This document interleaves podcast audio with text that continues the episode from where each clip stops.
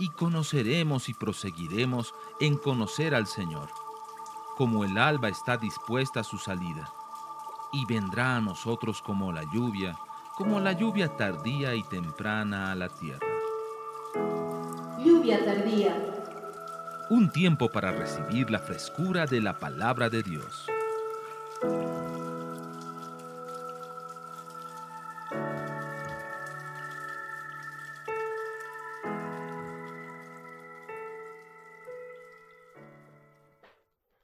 Hechos de los Apóstoles capítulo 10. Voy a invitarles a leer conmigo, por favor. Eh, voy a leer la Reina Valera para que podamos leer al unísono. Versículo 17 al 23. 10, versículo 17 al 23.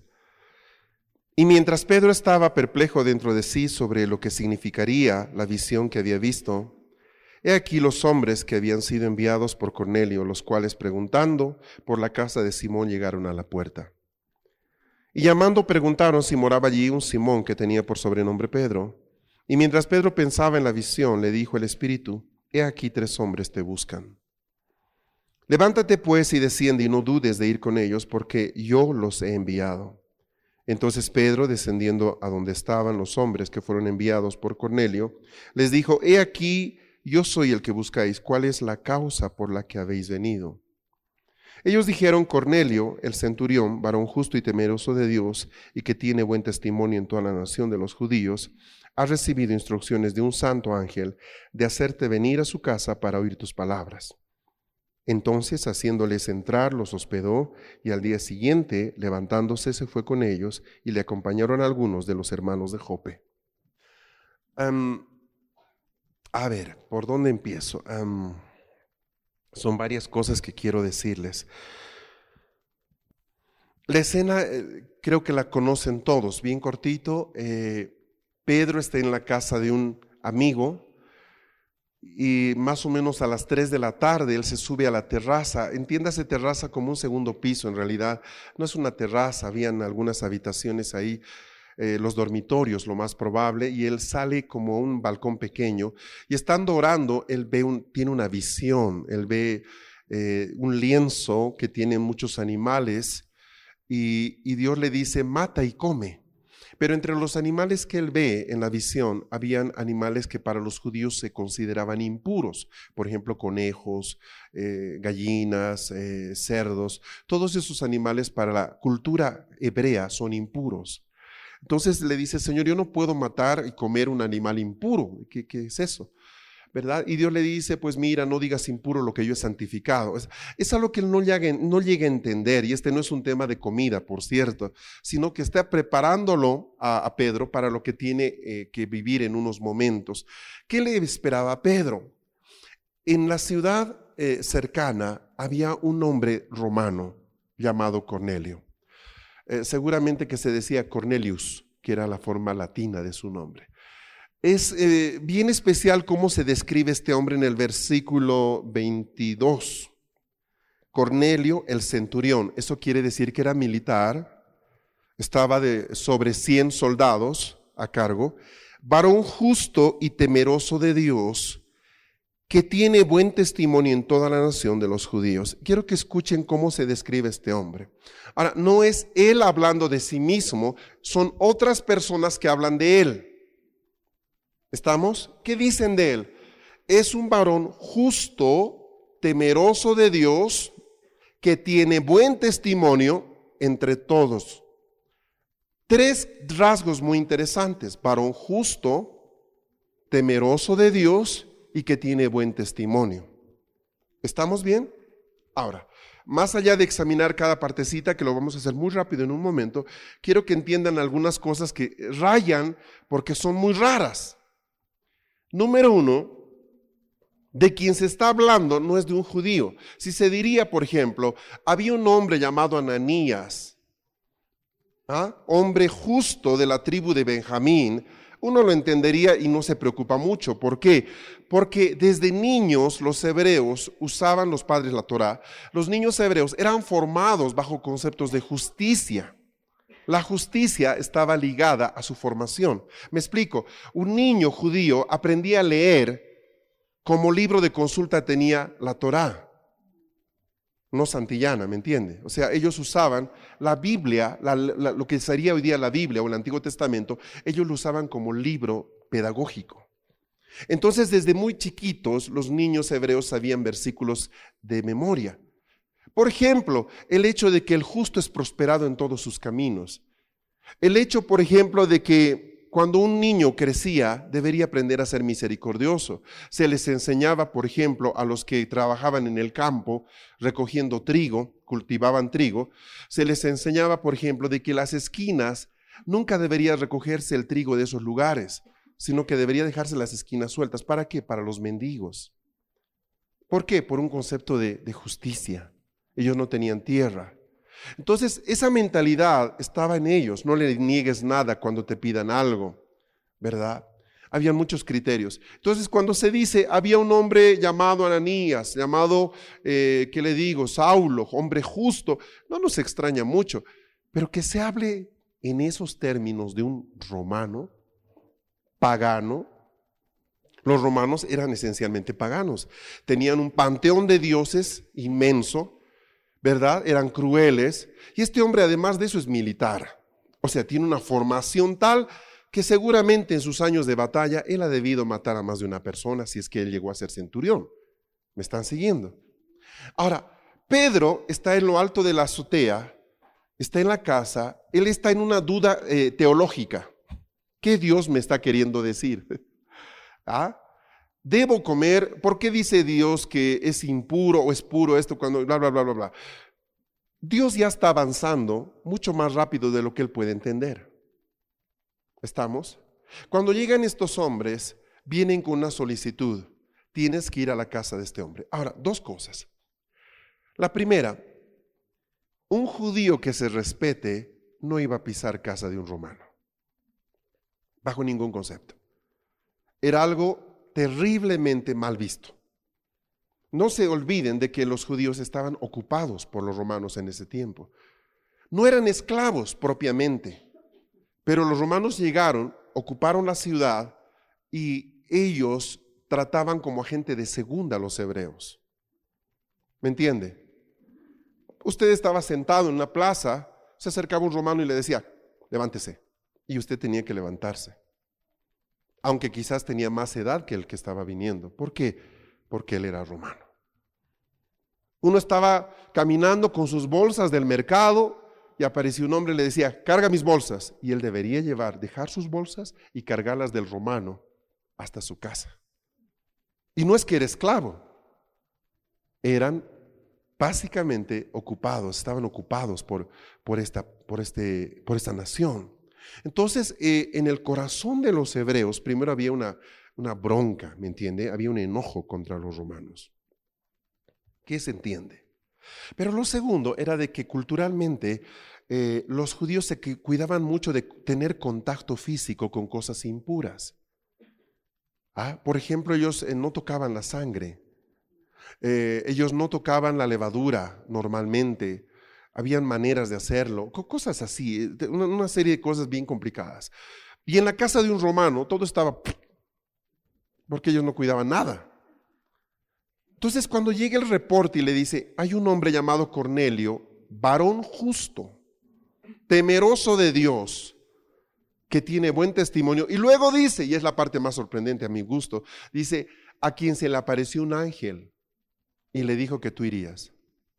Y ¿Se puede, puede aparecer un ángel a un pagano romano? ¿Puede aparecer un ángel a alguien que le rinde culto a la Pachamama? Más o menos esa es la idea. ¿Puede aparecerle un ángel a una persona que tiene sangre en sus manos? ¿Entienden el dilema? Ahora, Dios estaba preparando la mente de Pedro en el momento en que él ve el lienzo. Porque Dios le dice, mira, ya no llames impuro, en realidad lo que él está viendo son naciones. ¿Entienden? ¿Se acuerdan de las visiones de Daniel? Daniel ve un leopardo, ve un oso. ¿Estamos? Pero ¿qué son realmente? Y luego lo interpreta Daniel. Son naciones. Lo que Pedro está viendo son naciones. Le doy un ejemplo. Usted piensa en los países andinos y piensa en un cóndor. ¿Encaja o no encaja? Piensa en Estados Unidos, ¿qué animal le viene a la cabeza? ¿Es posible que haya una relación entre animales y naciones? Absoluto. Desde luego que sí. Pero entonces hay algunos animales mejores que otros. Es sin duda. Ah. Pero voy más allá de eso. La segunda cosa era que em, para un judío que se respete, que consideraba que había un solo Dios verdadero, recuerda el primer mandamiento de la ley, eh, no era admisible que pudiera haber uno que no siendo judío sea justo. ¿Estamos? ¿Está conmigo? Hola.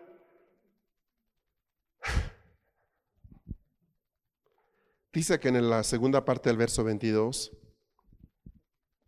este Cornelio dice, ha recibido instrucciones de un santo ángel. ¿Sería el mismo ángel que se le apareció a Zacarías para decirle que estaba embarazada su mujer? Probablemente.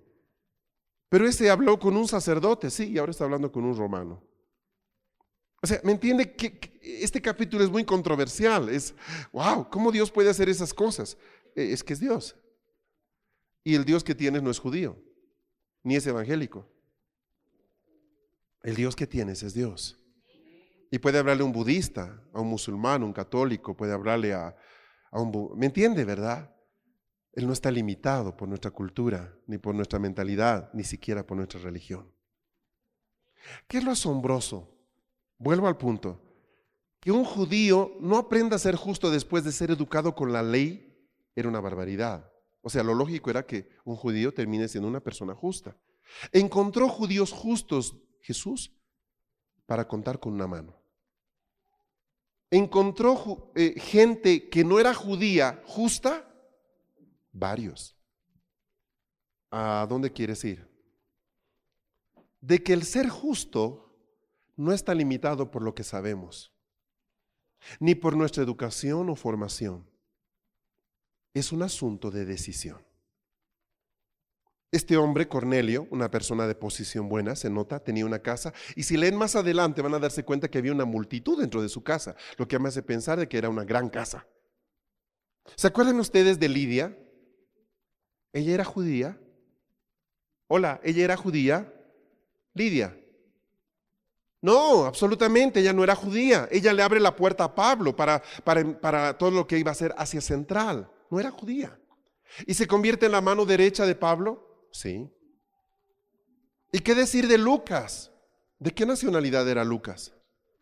Él era griego y sabe qué dice Pablo en la carta a Timoteo. Dice, todos me han dejado excepto Lucas, mi amigo fiel. Cuando uno empieza a entender eh, eh, Hechos de los Apóstoles, mire, si quiere empezar con un libro que le va a revolucionar la cabeza, empiece enero leyendo Hechos. Tenemos tanta mentalidad religiosa, pensamos que somos justos los que nos reunimos a cantar aleluya, gloria a Dios, pero hay gente que nunca le han predicado el Evangelio y camina en justicia. ¿Me entiende? Gente que nunca, nunca ha pisado un templo evangélico o ha caído una Biblia en su mano, pero que por, por, puro, por pura decisión es gente íntegra, gente que respeta valores, gente que se mueve con honestidad, con integridad. Y uno mire, ay, pero esa persona no, no es creyente. ¿Y tú lo eres? Al pasar los años, ¿me, entienden, verdad? Yo, yo, crecí en una iglesia evangélica donde me decían, hay que orar porque estos pobres de afuera un día conozcan la verdad. Pero 20 años después o 30 años después casi ya, me doy cuenta que hay justos afuera de los que podemos aprender muchas cosas y que nunca han leído una Biblia, pero tienen una relación con Dios medio extraña. ¿Me entiende, verdad? Hay gente justa en muchas partes. ¿Entiende? ¿Y sabe qué dice la palabra? Pablo dice, Dios conoce los que son suyos y apártese de iniquidad todo aquel que invoque el nombre del Señor. A la luz de esto, me están siguiendo, me pasó algo interesante cuando llegamos, a ver, ¿a qué ciudad era? Tengo que acordarme, Río Gallegos. Me dicen, mañana a las 3 tiene cita con el gobernador, equivale al alcalde. El intendente, perdón, el intendente, equivale al alcalde. Ah, eh, bueno, el problema era este. Ese día llegábamos a la ciudad. De hecho, llegábamos eh, a las tres. Y la cita era a las tres. Para ir a visitar al alcalde por lo menos quieres estar un poco presentable. Yo viajaba con unas botas eh, Caterpillar, ¿verdad? Con mucha plataforma porque tanto pisar el embrague te duele la planta del pie. Entonces este era bastante grueso como para que no me duela. Un jean totalmente manchado por el café que se gotea y el sándwichito de atún que cayó, ¿verdad? ¿Se entiende? Y una polera con manga larga, con algunos agujeros, ¿qué sirve para viajar en carretera? A pesar de eso nos hemos quemado, que ni qué le digo. Casi nos piden pasaporte nigeriano. Bueno, eh, vamos pues, eh, y vamos y, a toda velocidad a la plaza principal de la ciudad de Río Gallegos, hermosa ciudad. Y en la puerta está el secretario, un hombre que dije, él es el intendente, no, él es el secretario, mira la pinta que tiene, pero impecable, ¿verdad? Impecable, un traje parecía presentador en noticias de televisión, exactamente igual. Eh, pasen, los estamos esperando. Híjole, yo con jean, con zapatos. Ay, padre. Y entramos ahí unos cuantos pastores de la ciudad que nos estaban acompañando. Y del grupo que viajaba estaba solo yo y el pastor Eduardo Raymond de Córdoba, Argentina. Nos hicieron hacer espera unos dos minutos en una sala y luego nos dijeron pasen. Y ahí estaba el, el alcalde de la ciudad mucho gusto aquí que allá. Por favor, siéntense. Una mesa grandísima. ¿Quieren tomar un café? Desde luego. Y empezamos a platicar y él dice, bueno, pues me enteré de su viaje. Qué bueno. Eh, saben que yo solo necesito una cosa y perdónenme sé que acaban de llegar. Bueno, previamente me había disculpado por mi aspecto, ¿verdad? No estaba en condiciones de estar en una reunión tan, tan importante. Ah, me olvidé decirles, estaba la televisión esperándonos. Abrieron el salón y estaban las cámaras de televisión. Chuta. Filme para arriba, filme para arriba, ¿verdad? Y ahí estaban, en los micrófonos. Y, nos sentamos y el hombre está, está ahí la cámara y dice, yo necesito que ustedes oren por mí. Es un hombre que ha sido elegido ya tres veces como alcalde por su, eh, por su excelente gestión municipal. De hecho, la ciudad de Río Gallegos, yo estuve el 2002 allá, era una aldea. Hoy día es una ciudad con unas autopistas impresionantes, unos Carrefour grandísimos. O sea, la ciudad creció hermosa, hermosa, grandísima. Uh, Claro, señora intendente, vamos a orar con mucho gusto. Y empezamos a compartir. ¿Sabe que el hombre me cautivó? Un hombre sencillo, mayor, bigotes blancos, poco cabello, muy sencillo, sin corbata. Y empezamos a hablar de los planes de Dios para la ciudad y lo que Dios puede hacer con la ciudad. Nos tenía preparado una placa que dice Río Gallegos Intendencia. Es una placa que dan a visitas ilustres. Y ahí estamos con jeans, zapatos Caterpillar y polera ojera, eh, ojera entiende, ¿verdad? O sea, era una escena divertida. Pero eh, yo salí de esa oficina después de darle una palabra al, Señor, eh, convencido de, de, versículos verdaderos como el que acabo de leer, de gente que quizás no conoce lo que tú conoces de la Biblia, pero que camina en un nivel de integridad, que es digna de ser aplaudida. Nos despedimos y, obviamente eh, no solo oramos por Él, sino que comprometimos nuestra oración en el futuro. Él pidió eso y es más, nos invitó a quedarnos más días, etcétera. No podíamos, íbamos a salir al día siguiente. Pero em, yo me doy cuenta al pasar el tiempo, hermanos, de que de verdad Dios trabaja con la gente de maneras que no entendemos. Sí. Eh, no estoy aquí para cantar, yo quiero tener un millón de amigos como Roberto Carlos. No es mi intención decir que todos son hijos de Dios, creo que no corresponde con la verdad. Pero sí creo que Dios trabaja de maneras que no podemos entender. Y que si nosotros queremos tener los ojos del Padre, debemos aprender a mirar ese lienzo que Dios desciende del cielo. Note, la teología de Pedro era muy compleja era una teología formada desde la infancia. Nosotros, yo no sé cuántos años ustedes tienen de creyentes, pero al pasar los años armamos una teología consciente o inconscientemente Y eso es bueno porque son nuestros valores, es nuestra malla de pensamiento, ¿verdad? ¿Cómo celebras esto? ¿No celebras? O estamos ahí. Pero por encima de eso, la verdadera piedad es esta, que nosotros seamos gente justa. Ahora, permítame tomarme unos minutos en la parte central de esta enseñanza. Eh, cuando hablamos de justicia, estoy hablando de qué? Eh, si usted lee más adelante, quiero, que vea el pasaje, sigo con Hechos 10. Dice, al otro día entraron en Cesarea y Cornelio los estaba esperando, habiendo convocado a sus parientes y amigos más íntimos. Cuando Pedro entró, salió Cornelio a recibirle y postrándose a sus pies, adoró. Estoy hablando de un soldado romano. Está de rodillas frente a un judío. ¿Puede darse cuenta de que algo ha pasado dentro de Cornelio? ¿Quiere saber en cuál de los dos hombres Dios ha trabajado más? Ahí, ya lo dije. En Pedro, Cornelio, en Pedro, pastor. Vamos a ver. Mas Pedro le levantó diciendo, levántate, pues yo mismo también soy hombre. Más adelante dice verso 28, y les dijo, vosotros sabéis cuán abominable es para un varón judío juntarse o acercarse a un extranjero. Eh, ¿En quién trabajó más Dios? O sea, Cornelio no tiene reparos de ponerse de rodillas frente a un judío, pero el judío tiene reparos de entrar a la casa de un romano. ¿En quién trabajó más Dios? ¿Cómo te das cuenta que trabajó Dios en él? Por la respuesta que tiene Cornelio. Él no tiene ningún problema de apariencia, no tiene ningún problema de mostrarse superior frente a un judío, me está siguiendo. Él necesita algo y sabe que pide ayuda. ¿Cuántas veces tienes personas en la congregación? Su esposa le dice, pero llama a los pastores, pide ayuda, estás mal. No, no, no, yo no voy a pedir ayuda. Yo estoy bien, yo estoy solo. Orgulloso, te estás hundiendo como el Titanic y no eres capaz de decir auxilio, estoy mal.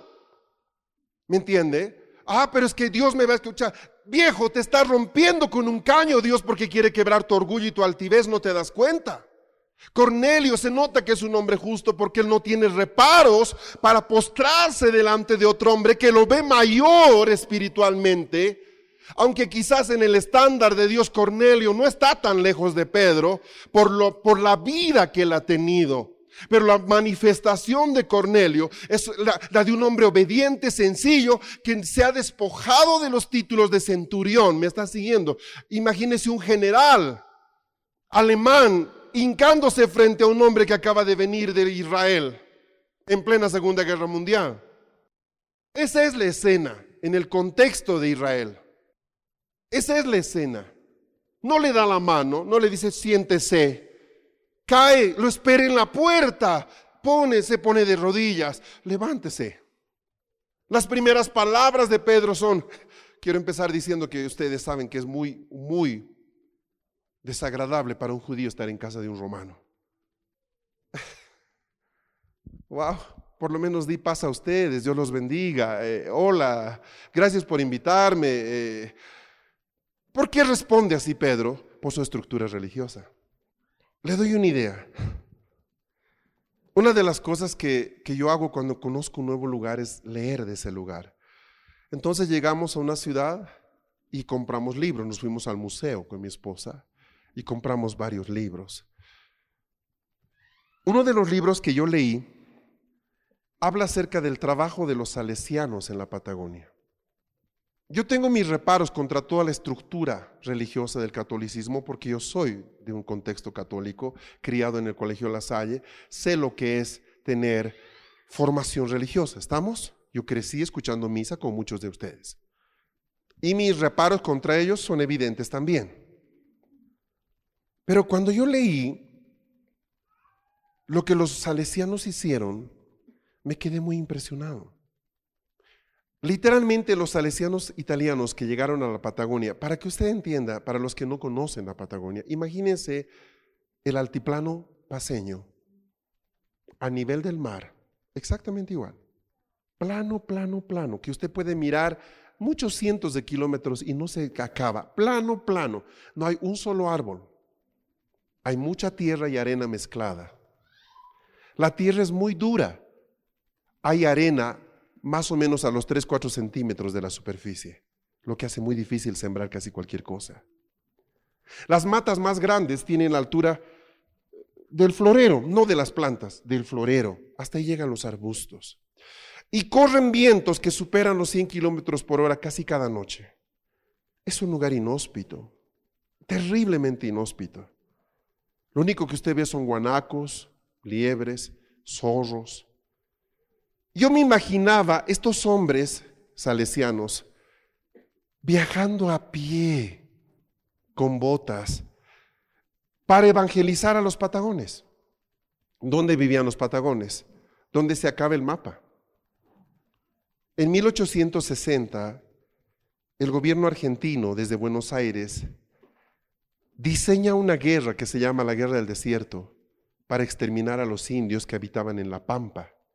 La Pampa es la parte norte de la Patagonia, de Córdoba para abajo. El encargado de ejecutar esa orden es un militar llamado el general Roca, un asesino tremendo. Básicamente lo que ellos hacen es ir con rifles, con Winchesters, a cazar indígenas al punto de casi extinguirlos. Pero en esas expediciones se meten los primeros salesianos que llegan de Italia y ellos evitan que los indígenas sean exterminados por completo en una primera instancia, aunque al final lo son exponen sus vidas, terminan en la cárcel. Y sabe, cuando yo leía eso, por ejemplo, cuando llegué a, a un lugar que se llama Calafate, donde está el glacial Perito Moreno, ¿se acuerdan del glaciar? Es el glaciar uno de los más grandes del mundo. El primero es la Antártida, el segundo es Groenlandia, el tercero es el Perito Moreno. Es una roca de, hielo de más de 30 metros por varios kilómetros que se pierde en el horizonte. Y los primeros que llegan a ese lugar son salesianos. Yo tenía, tuve una lucha dentro de mí, quiero que entienda por qué, por la idea que yo tengo del catolicismo. Pero quienes escribieron el mapa en esa parte del mundo de que había gente, quienes fueron a tratar de salvar a los niños, fueron salesianos. ¿Habrá alguno de ellos que ha sido salvo? No lo sé. Pero lo que hicieron es algo admirable, sí, absolutamente porque dejaron Italia, que estoy hablándole que en 1860 Italia es Italia, ¿no? es Europa. No será Francia, pero está cerca. No será Alemania, pero está cerca. E irse a la nada a tratar de encontrar unos indígenas dos mil kilómetros más al sur. Uno tiene que amar a Dios o ser un loco o un obsesionado. ¿Por qué hace la gente esas cosas? La mayoría de esos hombres murieron en esos lugares y de hecho los lagos tienen sus nombres. Fagnano, por ejemplo, un lago inmenso que parece un mar, es en honor de un jesuita, de un salesiano, perdón, que lo descubrió y que evangelizó esas partes de los nativos, yo qué sé. Y me choco con este, este, este ejemplo vez tras vez y quiero que entiendan a dónde voy, de que la vida con Dios no consiste en realidad en cuánta enseñanza nosotros podemos tener sino en los frutos que nosotros manifestamos para afuera. Si esto se definiera por sentarnos alrededor de una mesa y charlar acerca de lo que tú sabes de Dios, lo que yo sé de Dios, y discutamos, y a mí me parece, yo creo, y por eso deducimos quién es más santo, pues puede ser interesante, pero puede ser también absolutamente estéril. Pero si tú entras al concepto que Dios tiene de justicia, ¿cuál es el concepto que Dios tiene de justicia? Voy a hablar de dos conceptos rápido. El concepto del Antiguo Testamento, guardar la ley. Ese era el concepto de justicia, que tú te cumplas los 700 mandamientos que estaban en la ley eh, al pie de la letra, ah, cosa que nadie logró. Y si alguno intentó por lo menos llegar a por ahí cerca, falló en algo. Falló en el hecho de que el fruto de la ley tenía que ser la misericordia con los demás. Por ejemplo, ¿se acuerdan ustedes la parábola de Jesús con respecto al buen samaritano? ¿Recuerdan la escena? Un hombre estaba yendo, es asaltado, queda casi muerto y de repente pasa. ¿A, quién usa? Es Jesús contando la historia, no es, no es un antisacerdote. Es Jesús dice, y pasó un sacerdote rumbo al templo y lo vio, pero no se detuvo. ¿Por qué dice eso? Jesús, Jesús está hablando, sí, porque él conocía lo que había pasado con la ley. ¿Qué pasó con la ley? Ah, la ley corrompió, o voy a decirlo de esta manera, el pueblo corrompió la ley. ¿Qué significa corromper la ley? Que cumplo lo que en, legalidad me corresponde. No, no, no solo lo que me conviene, Rosita. Cumplió toda la ley, cumplió la ley, está bien, o cumplió casi toda la ley. Pero el fruto de la ley no era que las personas, por ejemplo, eh, el día de reposo se la pasen descansando frente a un televisor. No era el concepto del el diezmo, que tú separes la décima parte porque debe ser así, ¿verdad? Sino que las vidas en ese proceso sean transformadas y la gente aprenda, a ser gente de misericordia, gente que tenga un nivel de vida distinto. O sea, el fruto de la ley es que nosotros podamos ser mejores personas, mejores esposos, mejores papás, mejores vecinos, mejores jefes de la empresa. O sea, esa era la meta de la ley, que seas una persona distinta, mejor. Entonces, cuando te encuentras con un Cornelio que no sabe un ápice de la ley, que no ha sido criado bajo una estructura judía, y la Biblia lo llama justo, varón temeroso de Dios, Tú tienes un problema porque resulta que no es la Biblia el único instrumento que Dios usa para poder hacer justo a alguien, sino de que en gran medida la justicia está en proporción directa de las ganas, de la fuerza, la decisión que una persona ponga en lo que hace. ¿Me están siguiendo? Ay, qué bueno, mi hijo está en un colegio cristiano. ¿Y tú crees que por eso es más cristiano? No, no es verdad. No existen los colegios cristianos. Existen colegios con fundamentos cristianos, pero no existen colegios cristianos, ni universidades cristianas, ni minibuses cristianos, ni supermercados cristianos. No existe tal cosa, porque no estamos llamados a vivir en guetos. Los cristianos que Dios quiere son gente que está entre todo el mundo y está haciendo conocer el nombre de Jesucristo no porque les predica, sino porque sus vidas son ejemplo de virtud, de amor, de compasión, de gratitud. Son gente recta, gente que no coima, gente que camina respetando a su familia, que sabe amar y respetar a las autoridades, gente que, que habla bien de su país, que bendice lo que Dios les ha dado. O sea, hay muchos elementos que entran dentro de todo eso. ¿Comprende? La justicia del antiguo pacto es una justicia que básicamente lo que procuraba era hacer a la gente apta para mostrar un Dios distinto. Pero la justicia, les dije, hay dos tipos de justicia en, la Biblia. La otra justicia es la del Nuevo Testamento. ¿Y saben qué hace Dios? Dice, miren, me cansé. Eh, está probado, el hombre no puede ser justo. Se acabó. Solo mi hijo es justo. Y solamente puede ser justo si tú estás en él. Entonces entramos a una segunda posición de justicia. Yo soy justo porque creo en Jesús. Lamentablemente todavía hay hoy día una gran parte de la iglesia que tiene el concepto del Antiguo Testamento. Voy a explicarlo. O sea, que de acuerdo a lo que yo hago, soy más justo o menos justo. Doy un ejemplo, versículo. La oración del justo es eficaz. ¿Crees que habla de ti? Ay, pastor, usted me lo tiene que orar. ¿Por qué? ¿Tú crees que yo soy más justo que tú? En el Nuevo Testamento, todos tenemos el mismo nivel de justicia si estamos en Cristo. Entonces, cuando dice que la oración del justo es eficaz, está hablando de mí y de ti. Pero es que, pastor, yo no califico para eso. Ahora, nunca vas a calificar en tus fuerzas. Por muy buen esposo que deseas, tu esposa va a tener algunos puntos contra ti. ¿Me estás siguiendo, verdad? Por muy buen papá que seas, tu hijo te va a decir, pero... Y por muy buen trabajador que seas, tu jefe o supervisor va a tener algo contra ti. Entonces no son las obras en definitiva lo que me hace justo, no, es la fe.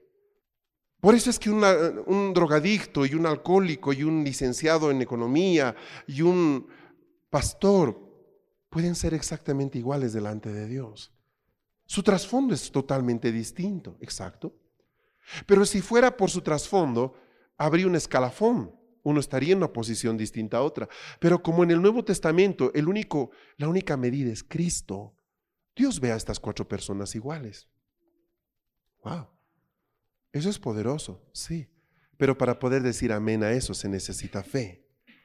Entonces, más que justicia, mucha gente necesita fe. ¿Entiende lo que digo? Pero ahora compatibilicemos eso con hechos. Estoy tomando un pasaje del Nuevo Testamento. O sea, podemos ser todos justos en Cristo. No, no podemos, somos. Solo que algunos lo aceptaron y otros no. Punto.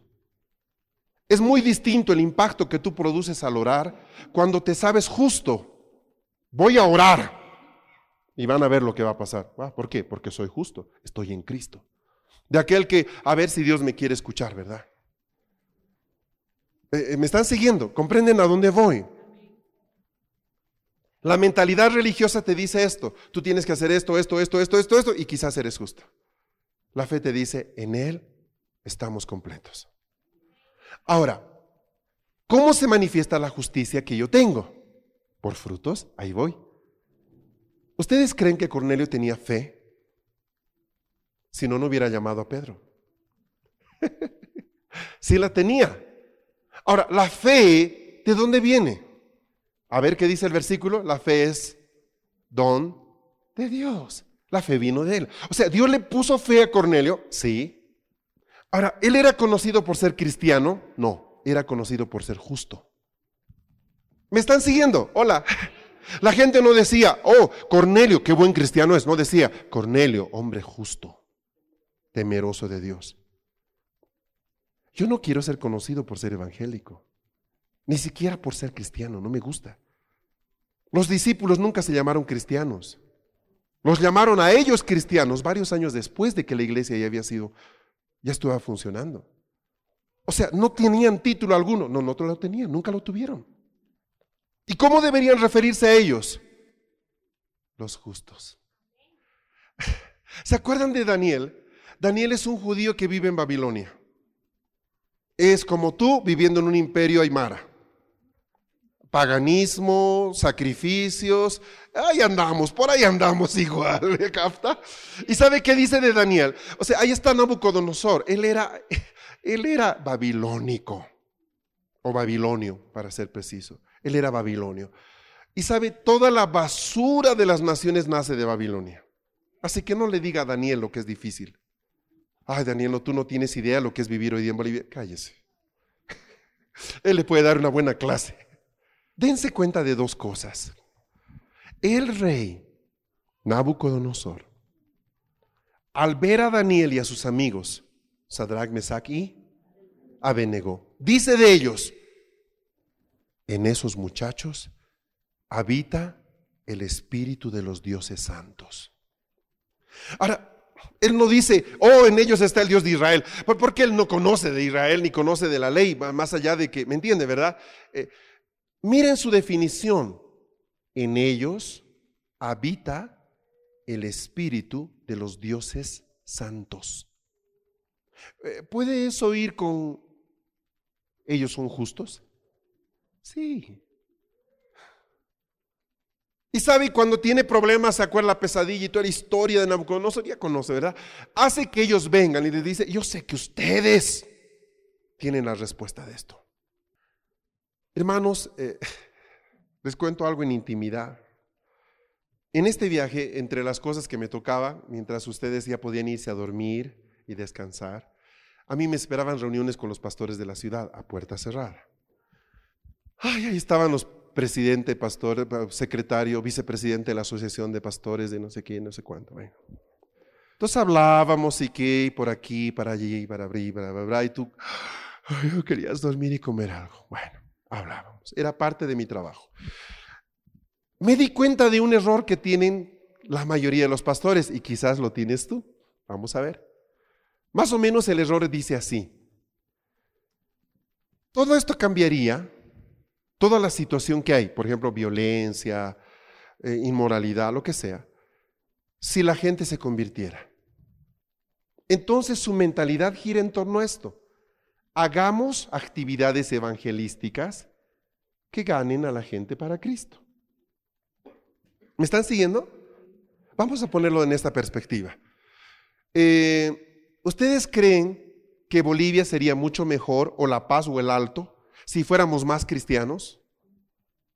Bueno, la mayor parte de los pastores de este continente piensan que sí. Por eso es que la mayoría de los esfuerzos de todas las iglesias del mundo se enfocan en esto, cómo ganamos gente. Ahora, si tú tienes algunos años en el Señor Tú sabes que la gente puede convertirse, igual seguir siendo sinvergüenza. ¿Estamos de acuerdo con eso? Tú has conocido que la gente puede congregarse el domingo y ser gente sinvergüenza en su vida diaria, en su familia, en su trabajo. Estadísticamente, Bolivia tiene más del 33% de población evangélica en este momento. Estadísticamente. Eso quiere decir que más o menos llegamos cerca a los 2 millones fácilmente podíamos haber inclinado la balanza de las elecciones donde queríamos. Pero resulta, y usted sabe lo que ha pasado los últimos años, y lo hemos visto de cerca.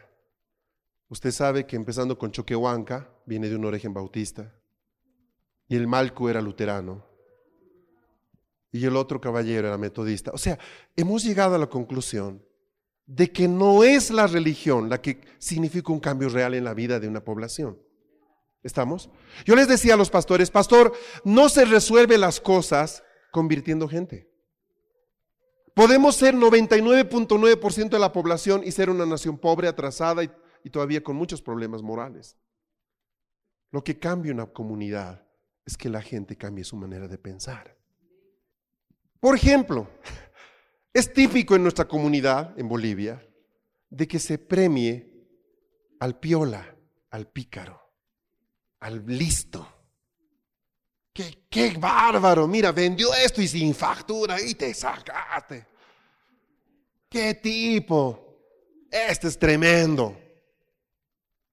Por ejemplo, en Suiza se honra la puntualidad y la exactitud. O sea, se honra. Uno desde niño sabe que si es a las 10 y 5 es 10 y 5, por ejemplo. Nosotros honramos la impuntualidad. Hora boliviana, y cuando dicen la boda a las 10, sabes que va a ser a las once y media. ¿Verdad que sí? honestamente. En Alemania se honra mucho la verdad. Entonces, por ejemplo, acá, ¿qué pasa? ¿Cómo estás? Qué gusto verte. Ay, bien. Está mal. Sí, qué gusto verte también a ti. Qué rayos, tenía que venir por esta calle justo. Te voy a llamar, sí, claro, sí, tengo tu teléfono. Tú sabes que no lo vas a llamar. De hecho, no lo tragas ni con aceite de linaza. ¿Por qué le dices esas cosas? Porque nacemos en un contexto que no valoramos la verdad. Pero si tú le dices a un alemán que ese día se levantó con el pie izquierdo, ¿me entiendes? Se puso mal, se estaba cepillando los dientes, se rompió la muela, se quemó con el café, entonces sale de su casa y le dice, ¿cómo está vecino? Muy mal. Pero la verdad está muy mal. Quiero hablar con usted, no tengo tiempo ahora, lo hablo luego. Ay, qué mal educado. No, está diciendo la verdad. Entonces resulta que nuestro concepto de educación es decirle, ah, sí, claro, ajá, qué bueno que viniste, yo quiero te vas.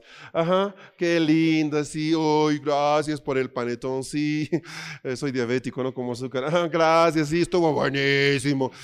¿Entiendes? Y dos horas, ya no sabes cómo, cómo decir que se vaya.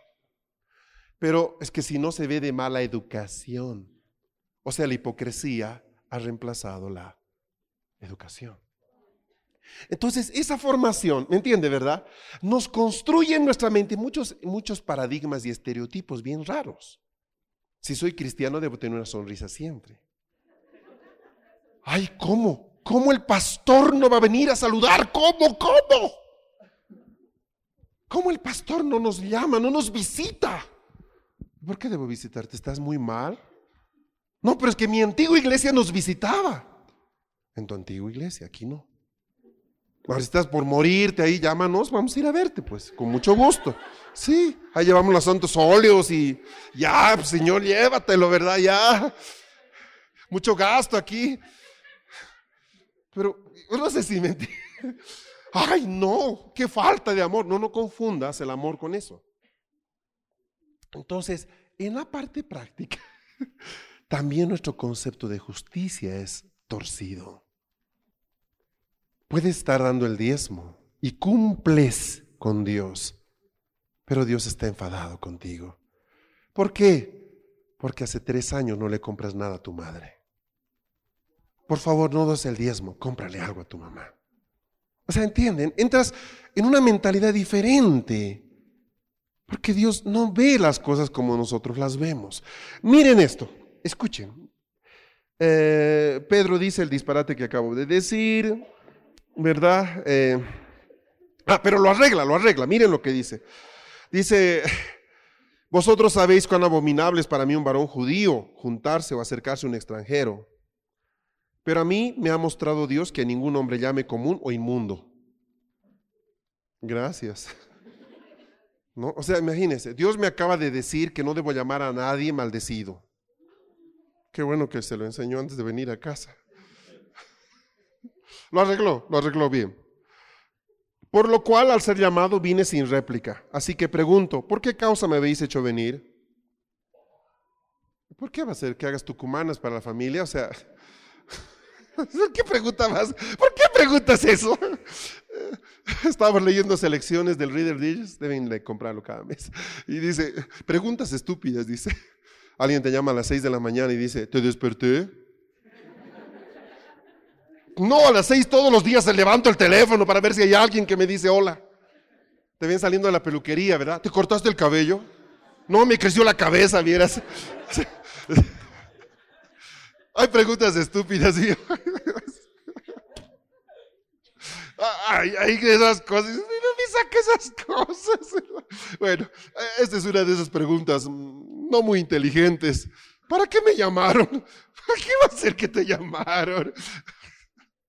Para que prediques el Evangelio de Jesucristo a la gente. ¿Para qué va a ser? Para que nos cuentes cómo pescar. Nota, nota cómo nuestra estructura religiosa nos impide hasta tener sentido común. Es una pregunta tonta. Entonces Cornelio dijo, ¿hace cuántos días que hasta ahora yo estaba en ayunas y a la hora novena? Él ayunaba. Y a la hora novena, mientras oraba en mi casa, oraba. Vi que se puso delante de mí un varón con vestiduras resplandecientes. Ve ángeles. Y no estoy en una iglesia profética. Y dijo, miren lo que le dice el ángel. Esto me gusta mucho. Cornelio, tu oración ha sido oída y tus limosnas han sido recordadas delante de Dios. Wow. Tus limosnas han sido recordadas. Regalaron algunos juguetitos a niños pobres esta Navidad. Si no lo han hecho, son deudores. ¿Por qué? Es parte de la justicia de Dios compartir de lo que tenemos con los que no tienen. Es parte. Mostrar nuestro amor a Dios y a la gente. ¿Qué impide que podamos hacer esto? Estos días son días en que nuestras ciudades se llenan de campesinos. Usted lo sabe. Ay, pero ya les dio el padre no sé cuántos.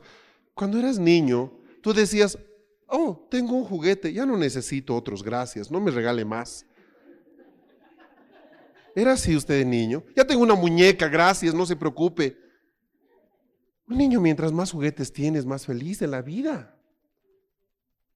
¿Tú crees que darle otro regalo hubiera sido de... O sea, quiero que entiendan un poquito el concepto que nosotros tenemos.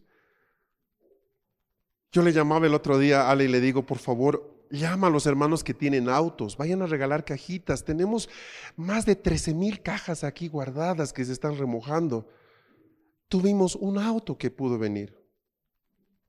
Dijo, pero es día de Navidad. Ah, yo no creo en Navidad. No, no creas en Navidad. Dile feliz a las citas. ¿Qué te importa? ¿Qué, ¿Qué, importa? ¿Qué importa que creas o no, que hagas árbol o no? Pero que ese día alguien se vaya a la cama diciendo, qué buena persona la que vino. ¿Qué será? pero me dio este juguete. Tus limosnas han sido recordadas por Dios. Miren, ahí tienen algunas, algunas escenas bien interesantes. Cornelio, varón justo, temeroso de Dios, eh, estaba en ayunas orando cuando tuvo una visión y el ángel le dijo, tus oraciones han sido oídas y tus limosnas han sido recordadas. Jesús dijo, cuando ustedes le dan algo a un pobre, a mí me lo dan. Cuando ustedes me visitan en la cárcel. ¿Qué es eso? Es compasión. Es misericordia. Tiene algo que ver con justicia. Ya soy justo en Cristo. Qué bueno, hermano. Pero la justicia nosotros no la podemos ver, no hay un justiciómetro. ¿Verdad? ¿Cuánta justicia tiene el pastor? ¿Cuánta justicia? No, no tenemos. Pero sí podemos ver las buenas obras de la gente.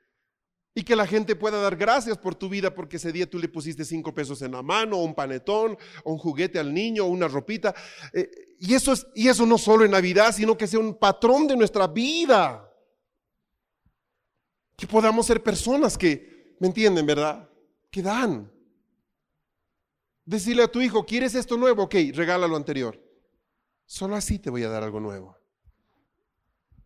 Eh, no necesitas tanto. Con lo que tú tienes, 10 niños serían felices. Dios escucha nuestras limosnas. Sí. Note que no dice tus diezmos. Cornelio no diezmaba. No era judío. No conocía. Pero le aseguro que después de ese día de la visita de Pedro, él empezó a diezmar. Seguro que sí. Si daba limosnas, con toda seguridad iba a dar ofrendas. Pero no es el tema, el tema central es que una persona puede alcanzar un buen nombre en los cielos aún sin conocer la Biblia. Porque su vida es una vida de misericordia, de rectitud y sus frutos son frutos de justicia.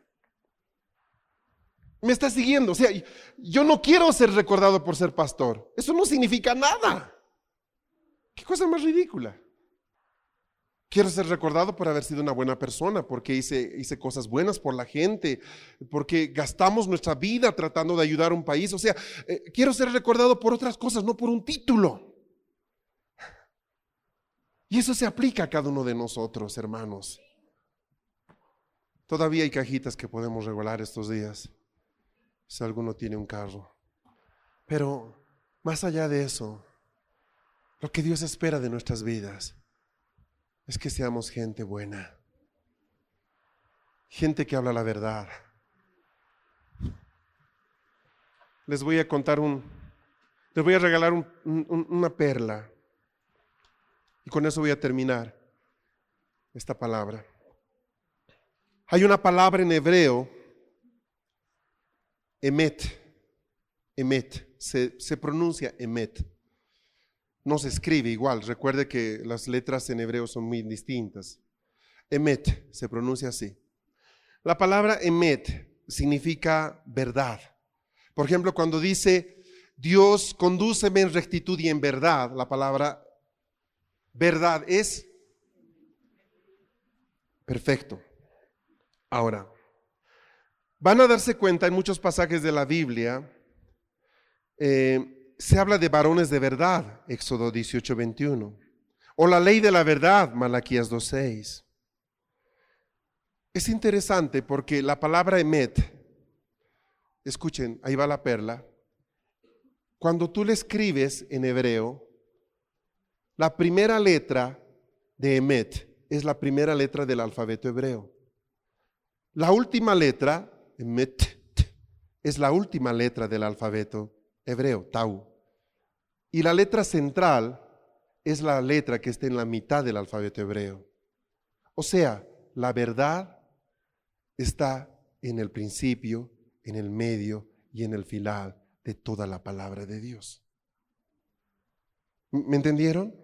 Ahora, una persona para ser justa tiene que caminar en la verdad.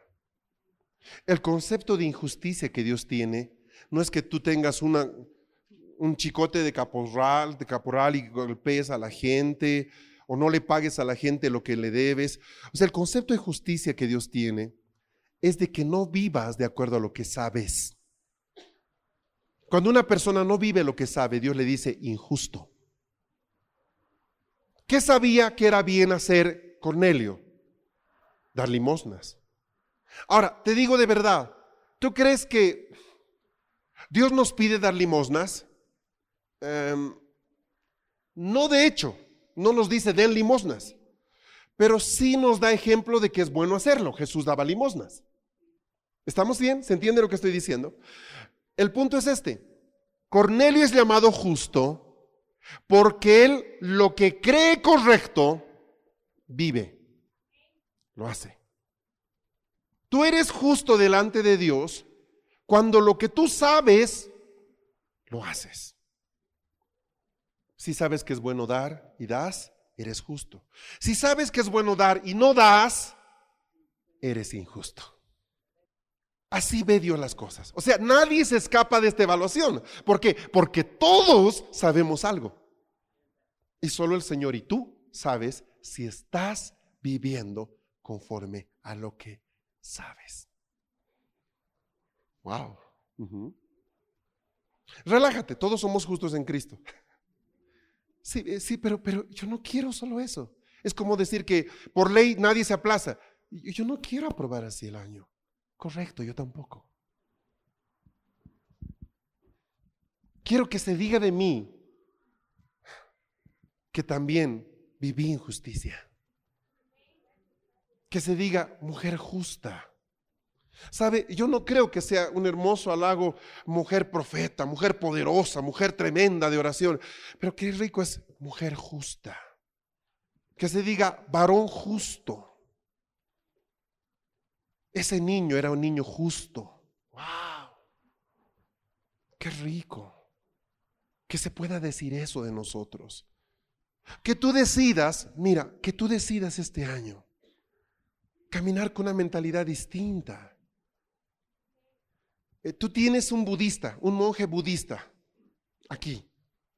El monje budista, por formación religiosa, respeta toda forma de vida. Él no te va a matar ni una hormiga. Porque dentro de sus patrones está el respeto a la vida en todas sus formas. No vas a ver en un templo budista flores, porque arrancar una flor para ellos es un pecado, es matarlas. Está bien, es una forma de entender, tú la pruebas o no, es otra historia. Pero él está viviendo bajo cierta estructura de justicia. ¿Me está, me está comprendiendo, verdad? Nosotros bajo cuál vivimos. La Biblia. Ok. ¿La practicas? Me congrego. Nada que ver. Respuesta equivocada. Y esa es la meta. Ay, sabe que necesitamos más cursos. No, no necesitas más cursos. Necesitas vivir lo que tienes. Tienes mucho ya guardado. Termino. He entendido lo que un día David dijo, no le daré al Señor lo que no me cueste. Venimos de un viaje de ocho semanas tan tremendo. Nos costó mucho. Sí. Pero es lo que Él se merece. ¿Eso va a dar un fruto? Sí. Porque el esfuerzo, igual que la obediencia, siempre es recompensado. ¿Tú lo haces por la recompensa? No. He entendido que, que es una manera de vivir. O sea, por ejemplo, a la hora de ofrendar hemos aprendido con mi esposa de que eh, nos va a doler. Hay un dicho, ofrenda que no duele es ofrenda que no llega al cielo. O sea, es tirar fácil, tirar una moneda es sencillo. O sea, acabo de comprar los dos periódicos en 11 bolivianos, ¿me entiende? Lo hago todos los domingos. Yo no puedo ofrendar menos que eso ahora. O sea, me, está siguiendo, es como yo me veo. Es sencillo. Mi esposa tiene otro patrón de justicia, por ejemplo, respecto a los regalos. Ella dice, debemos regalarles a nuestros niños cosas que cuesten más o menos lo mismo. Entonces ella es muy cuidadosa porque anda haciendo aritmética. Porque el concepto de ella es que todos tengan más o menos la misma cantidad. Está bien, respeto eso. Me parece bueno. Eh, ¿cuál es el tuyo? ¿Me, comprende? Nos pasamos horas con mi esposa buscando un regalo para algún familiar porque me gusta dar un regalo bonito. No sé si me entiende, o sea, si voy a darle algo a alguien, quiero que sea algo como que realmente que diga, qué bonito regalo, ¿verdad? Es nuestra idea. Si no, mejor no lo demos. Ay, hay que darle, ahí va a estar fulano más, ay, ya cómprale cualquier cosa. E, eso es injusticia, hermano. ¿Te gustaría que te den cualquier cosa? No, ¿verdad? ¿Por qué lo haces? ¿No has leído en la palabra que dice así como quieres que otros te traten, trátalos tú? Pero es que ya no me alcanza. No es el monto, es la actitud.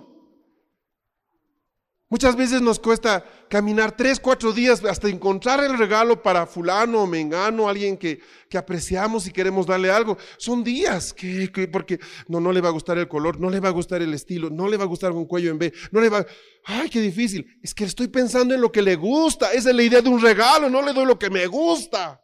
Regalaría todos libros.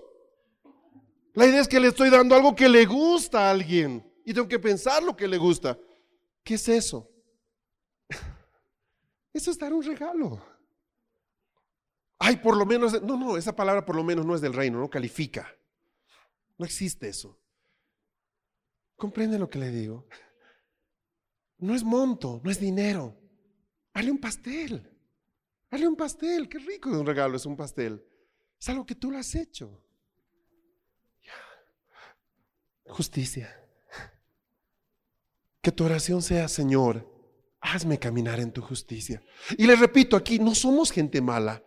No somos gente que tiene vínculos con el narcotráfico, gente que está metida en el tráfico de órganos. No, somos gente que mañana usted va a ir a trabajar y va a trabajar hasta romperse la espalda. Trata de ser buen papá, buena mamá. Eh, eh, se esfuerza. Muchos vienen acá desde la ciudad del Alto. ¡Wow! ¡Qué tremendo viaje ahora les toca! Son gente buena. Son gente linda, son gente que esfuerza, gente que ayuda con el alquiler de la congre. Es gente que trata de ser buena persona. Qué rico. Bueno, a lo que han hecho, añádanle esto. Llegar a un nivel de justicia que el cielo aplauda. ¿Se podrá? Claro que se puede. El que te sacó de los caminos de oscuridad, ¿cómo no te va a poder guiar en una senda de rectitud?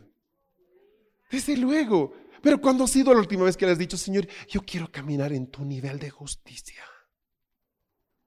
No es una oración muy frecuente, les puedo asegurar. Es dame, recibe, te bendigo, gracias por los alimentos. Eh, Señor, quiero ser justo.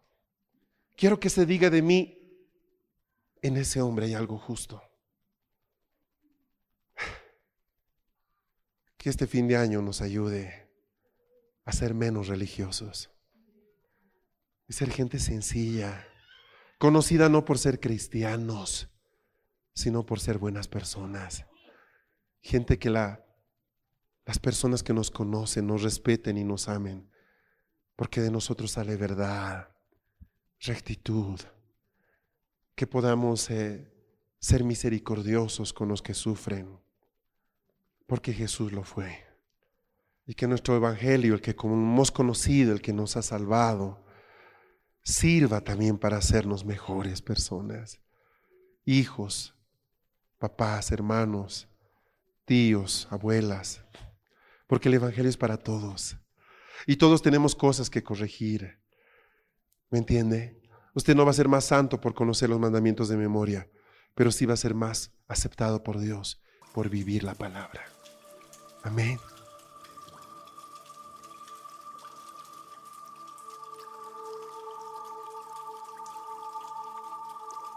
Este fue tu programa Lluvia Tardía. Recibiendo la frescura de la palabra de Dios.